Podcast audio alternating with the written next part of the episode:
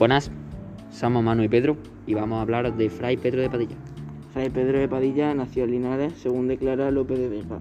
Hizo gran amistad con Miguel de Cervantes y estudió en la Universidad de Granada, donde se formó el grupo llamado Los, eh, los Granaínos.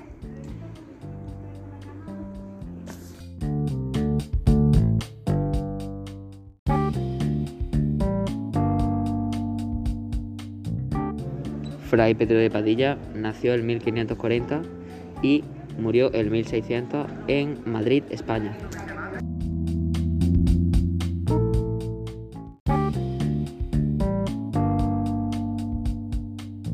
Fray Pedro de Padilla ha hecho varias obras, como puede ser Tesoro de varias poesías en 1580, Romancero en 1583, Jardín espiritual en 1585.